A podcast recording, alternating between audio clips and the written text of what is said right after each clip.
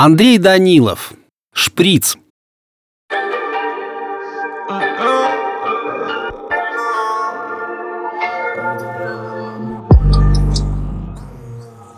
Я полдетства провел в зубном кабинете. Мама работала дантистом в медотделе УВД.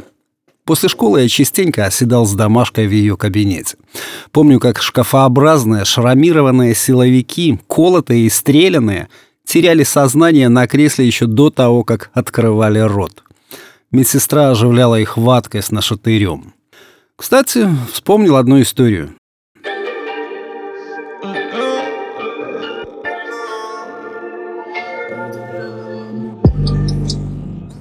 Однажды мама пришла домой с опрокинутым лицом. Сползла по стене на лавочку в коридоре. Все кончено. Меня будут судить. И правильно. Ничего уже не исправить. Я даже плакать не могу. Позже с ее слов я узнал подробности. Был конец утренней смены. В кресло села женщина средних лет. Чернота под глазами от бессонной ночи, зуб болит, таблетки не помогают. Осмотр показал, что зуб безнадежный, прогнивший в корне. На удаление. «Лидокаин», — громко сказала мама медсестре. «Готовьте щипцы байонеты». Та ушла в соседнюю комнату, вернулась с заряженным шприцем. Мама включила лампу, взяла шприц. «Откройте рот. Шире. Еще». а, взвыла женщина. «Потерпите. Сейчас уже все. Неужели так больно?» Жжет сильно, будто перец садили. М -м, странно. Владимир Николаевич. К креслу подошел зав кабинетом. Он взял шприц и прошел в сестринскую комнату. «Татьяна Всеволодовна!» Позвал он маму оттуда. Она вошла, он закрыл дверь. «Что ввели?» «Лидокаин». Он снял иглу и понюхал шприц. «Откуда набирали препарат?» Сурово придвинулся он к медсестре. «Вот!» Дрожащей рукой подала она ампулу. «Черт! Нет! Нет!» Он яростно швырнул шприц в стену, тот прыснул и рассыпался на стекляшки. «Так, тихо, спокойно, все потом. Таня, ты сейчас ввела пациентке вместо анестезии?» Он остановился, будто прикинув, не сойдет ли с ума. «На шатырь!» «Таня!» Он так никогда ее не называл. И одно это, сбивающее с толку пощечина, показывало особенность места и времени. «Как?» — выдохнула мама. Ее словно одновременно ошпарили и сшибли с ног. «Так!» — шипел врач, чтобы не орать. «Смотри, откуда она набирала шприц!» На столе пудово лежала упаковка ампул нашатырного спирта. Мама говорит, было четкое ощущение. Жизнь поделилась надвое. На «до» и после. Глаза слепила слезная пелена. Внутри все клокотало, но мысль ватно моталась. Я убила человека. Прямо в голову. В кровяное русло ввела аммиак. Неукротимый некроз тканей. Смерть или глубокая инвалидность. «Ты слушаешь?» Донесся откуда-то глухо издалека голос Завкаба. Он тряс ее за плечи. Она поняла, что не слышала ничего, что он сейчас говорил. «Татьяна, я сейчас удалю этот зуб на живую.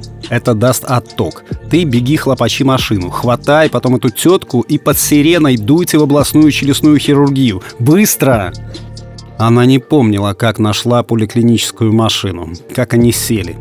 Следующий эпизод. Они несутся по городу. Водитель матерится на светофорах. «Татьяна Всеволодовна, все прошло, зуб не болит. Что-то не так? Мы в больницу едем зачем? Но очень больно было рвать, а ваш доктор отличный».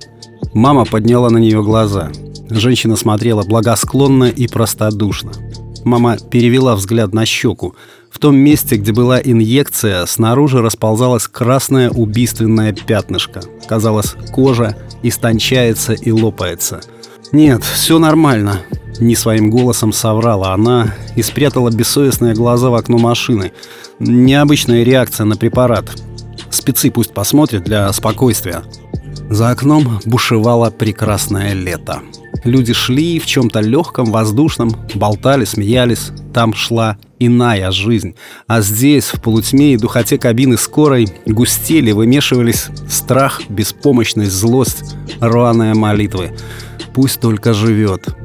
Больше никогда не смогу лечить, как бы ни сложилось дальше. Приговаривала она себя.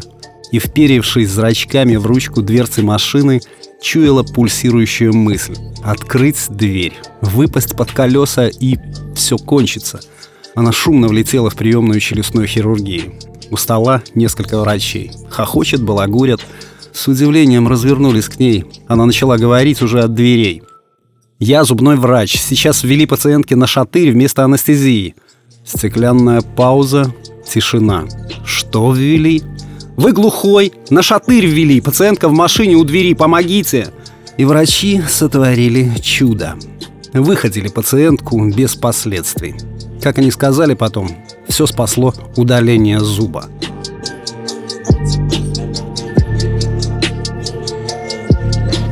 Мама брала отпуск, потом вернулась к работе.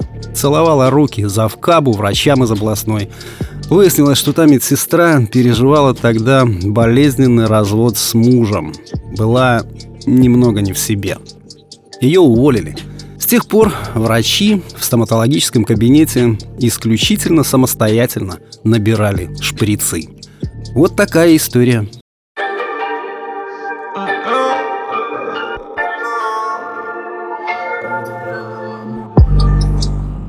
Текст читал Сергей Краснобород.